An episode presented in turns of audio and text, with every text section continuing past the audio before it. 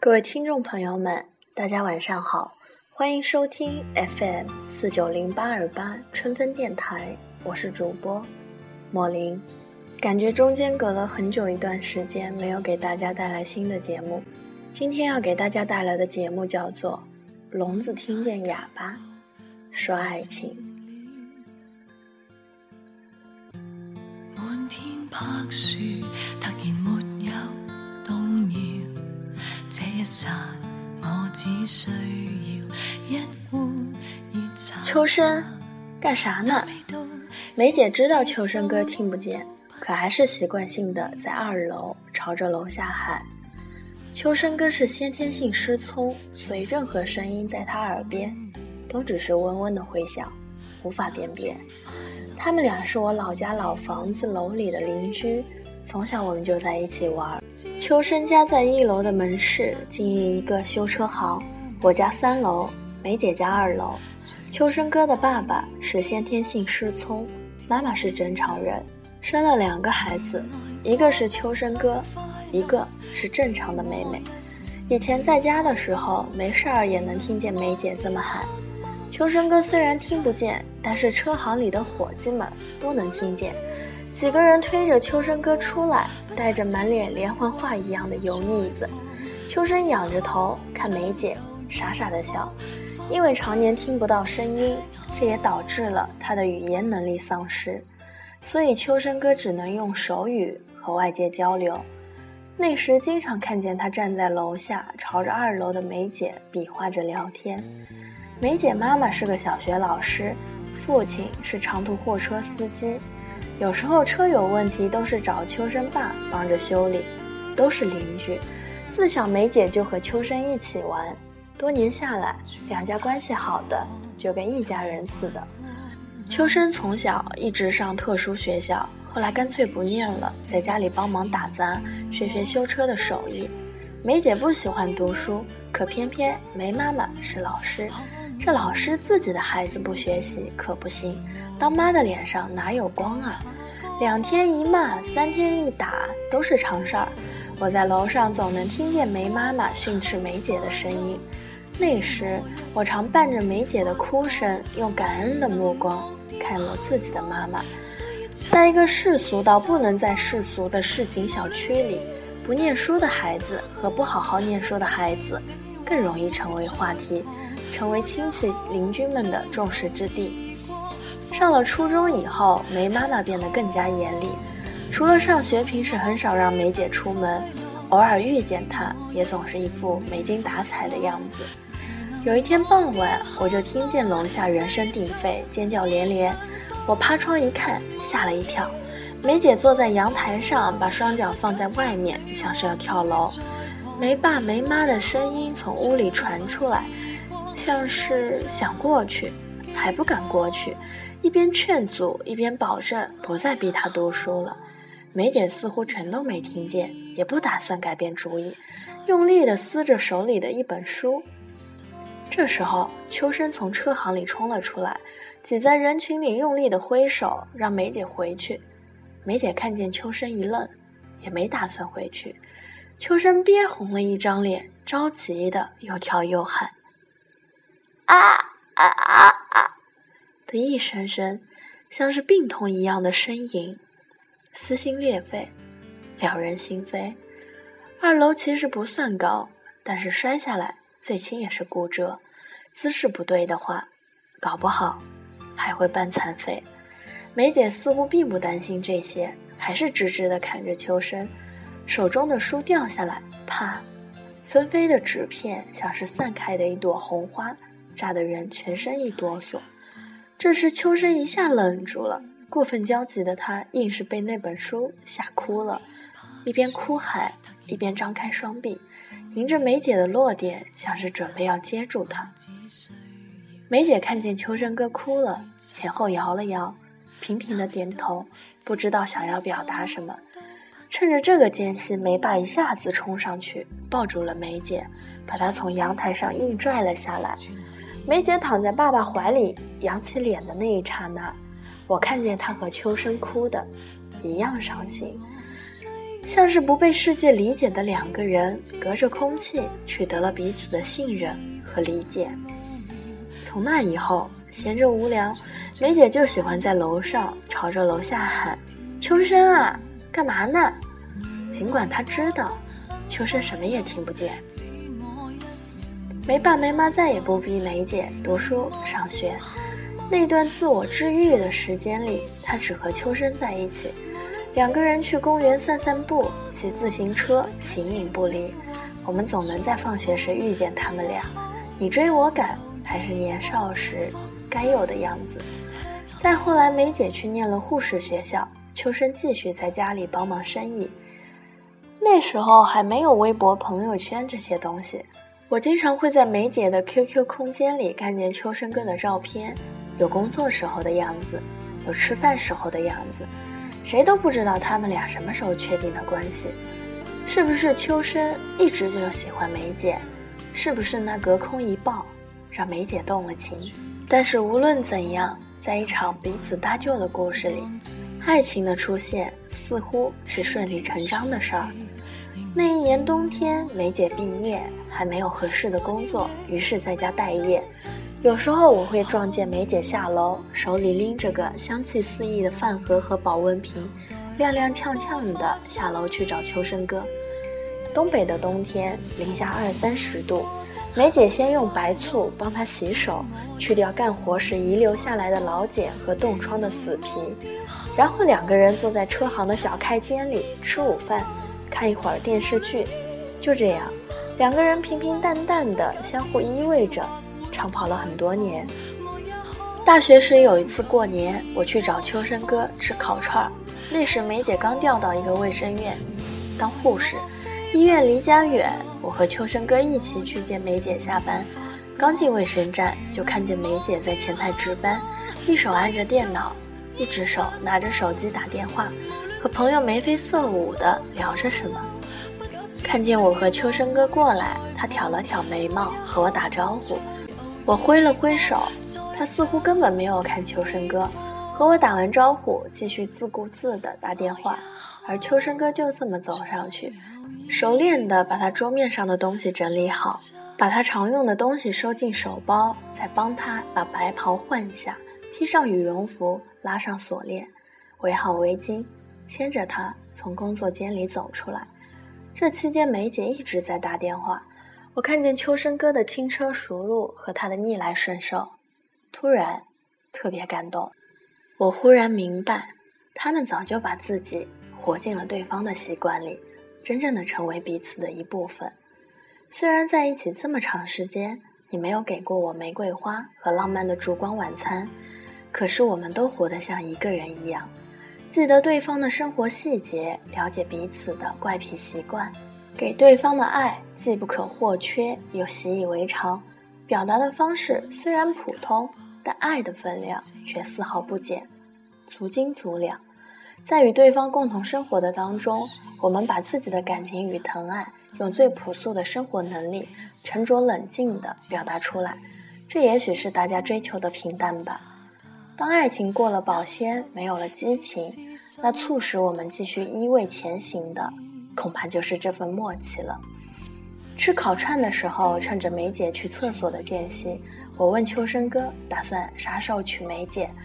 秋生哥吧嗒吧嗒嘴，比划着想转移话题。我不依，硬着问。秋生哥比划着说他怕。我问怕什么？他说怕结婚以后孩子也像他一样。我没追着聊，两人安静了一会儿，我顺便拿手机查了一下遗传的问题。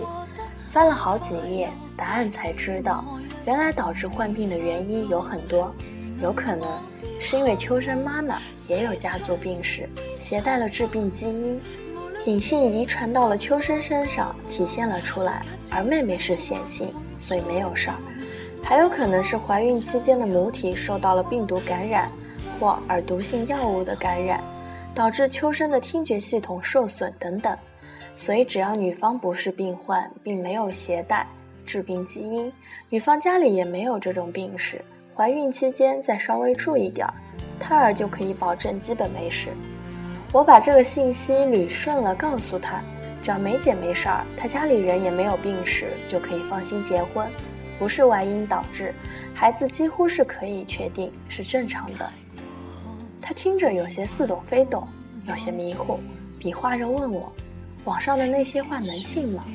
我说：“要不你跟我去趟医院吧，大夫的话你信不信？”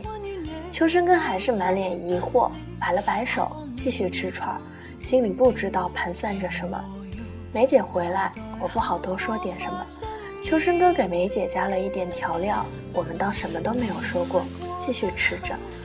第二天，秋生哥和梅姐去了一趟医院，随后给我发来一条短信：“谢谢。”我回了两个字：“加油。”一个月后，两个人领证。半年后，秋生哥和梅姐大婚。办喜酒那一天，秋生哥的嘴咧到了耳朵根。那天他喝酒特别痛快，只要有人敬他，他就喝；有时候没人敬，自己一边傻笑一边喝。客人都走得差不多了，他一屁股坐在我身边，喘着粗气。我大声问他：“高兴不？”他小鸡啄米一样的点头。我逗他说：“你们俩结婚证都领了那么久，才反应过来高兴啊？”秋生掏出手机，开始在手机上按字儿。他一边看我，一边按。他说：“有一样东西啊，你自己都不觉得它是你的。”即使它每天都在你身边，你都觉得这东西是借的，是迟早要还的。自己也提醒自己，配不上这么好的东西。可有天，别人告诉你，它是你的了，也不知道要怎么个高兴才好。我鼻子一酸，他继续按。以前他对我好的时候，我也不敢想娶她，就寻思以后他会嫁个怎样的人。要是对他不好怎么办？我还总觉得别人也许不太看好我俩。今天这么多人祝福我们俩，我才真觉得她是我媳妇儿了。长这么大，今天才真正感觉到自己是真切的活着。两个喝得面红耳赤的男人紧握着一个手机，指着对方发红的眼睛，互相拥抱，彼此嘲笑。有一样东西，你握在手里。也不觉得它真实，你认为总有一天他会离你而去，因为你并不相信你自己能够有给他幸福的能力。老天爷和你开过一个玩笑，好在他派了这么一个人给你这么一场梦。秋生以为梦终究会醒，但好在这场梦，我们可以一直睡到头。去年过年放假去探望秋生哥和已经怀孕的梅姐，我刚到他家楼下的时候。正好撞见秋生哥买菜回来，比划着说要给梅姐熬粥喝。梅姐妊娠反应特别严重，闻见吃的就吐，什么也咽不下。熬点粥勉强能喝一点儿，但这粥再好喝也有喝腻的时候。秋生哥急得没招，全家人一起想辙，南北稀饭、中西明粥，翻过来调过去，不重样的做。孕期综合症的女人不好惹。刚见面，梅姐就拽着我话东家长聊西家短，把两人婚后生活的嬉闹怒骂从头到尾唠叨了一遍。其实有些事儿我也好，先天条件不允许，他们两口子没办法吵架，但是过日子哪有锅边不碰碗沿的时候？我问梅姐：“你们平时闹别扭不？”梅姐打开话匣子一样娓娓倾诉。求生哥看得懂唇语，梅姐也能看得懂手语。这么多年过来了，两人交流起来根本没有障碍。可是，一旦闹了别扭要吵架，他们就各自使用自己的母语，自顾自地表达。秋生哥太老实，平时少和别人聊天，怎么可能吵得过梅姐？有时候两人杠上，自己没词儿了，秋生哥就乱比划一通，梅姐看不懂，就问比划的是什么意思。秋生哥就是不告诉他，看得梅姐急得团团转，心中暗爽。后来两人和好，才知道秋生哥那一套莫名其妙的张牙舞爪，其实就是胡说八道。梅姐自然也就学会了，有时候故意找茬，说些乱七八糟的话，搞得秋生哥满头雾水。更多的时候都是梅姐笑场，吵着吵着自己憋不住笑，笑得花枝乱颤，最后瘫倒在秋生哥的怀里。而后许多次吵架都以怒目而视开始，以打情骂俏结束。梅姐说：“连吵个架都这么喜感，这日子可怎么过啊？”在家没事儿的时候，梅姐还是会像很多年前一样喊：“秋生，干啥呢？”我好奇地问梅姐：“这么多年了，明明知道秋生哥听不见，为什么还要喜欢这样叫？”梅姐摸摸肚子，笑开了一朵花。过日子吧，就是问题叠着问题，一个坑接着另一个坑。人刚从自己的坑里爬出来，就得进孩子这个坑。孩子这个坑也爬得差不多了，父母又到岁数了。但好在坑再深，你知道坑底下都有这么一个人，他张开双手在坑底下等着接住你，所以坑再深你也不怕。我喊他一声，就是喊我这一生的踏实啊。我从他们家走的时候，梅姐还在吐。秋生哥一边用袋子接着，一边给梅姐擦嘴，顶着大大的黑眼圈，一点儿也不敢怠慢。回家的那一路，我都觉得很幸福。你看，生活很难，每一件值得期待的事情过后，终归要回归到现实的柴米油盐。岁月面前，人人从命。但我知道，你会在一次一次的翻山越岭的马失前蹄中将我接住。前路虽远，还好你总是张开双臂护着我，给我穿衣，给我取暖。后来听梅姐报喜，她生了个大胖小子，眼睛大得跟灯笼一样，头发多得像野草。从此，梅姐的朋友圈里全是邱小生的吃喝拉撒。今年我家又搬了。过年放假，我们全家一直待在姑姑那里，也没见到秋生哥和梅姐。前几天下班的时候，我坐在回家的地铁里，百无聊赖地听音乐。秋生哥忽然打电话过来，我诧异得很。平时有事儿都是发短信，以为他是按错了，可还是按了接听键，自己按住另一边耳朵，尽量屏蔽掉旁边熙熙攘攘的嘈杂。努力辨别着手机那一端的声音，开始一直没有人吭声，隐隐约约听见了梅姐在说话，却听不清楚说什么。就在我以为是秋生哥拨错了要挂断的时候，一个娇滴滴、奶声奶气的声音叫道：“妈妈，妈妈！”一瞬间，我像是被什么东西击中了一样，在充满疲惫与麻木的荒芜列车里。我无法抑制的哭出声来。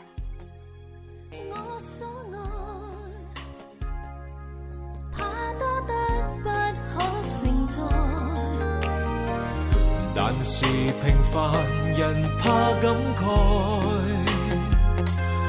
怕等待，然后彼此难于分开。然而若是要细水可以变长流就像等他长出接受，无法再分手。哪怕会是谁，也有最后一个伴侣。却要碰着谁，才会承认天生一对。情投或已合过，却像无数花絮，仍难做到了再日相对。分享几多岁，会变固定一对伴侣。爱到那样长。才会承认不可失去，平凡亦有情趣，才能天天相对，然后终于变得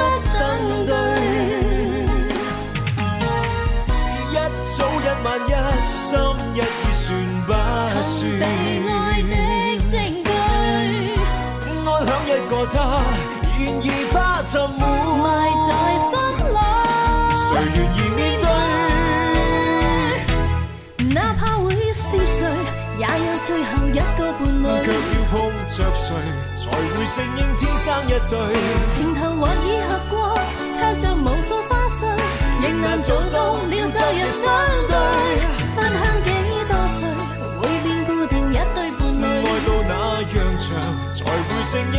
失去。平凡亦有情趣。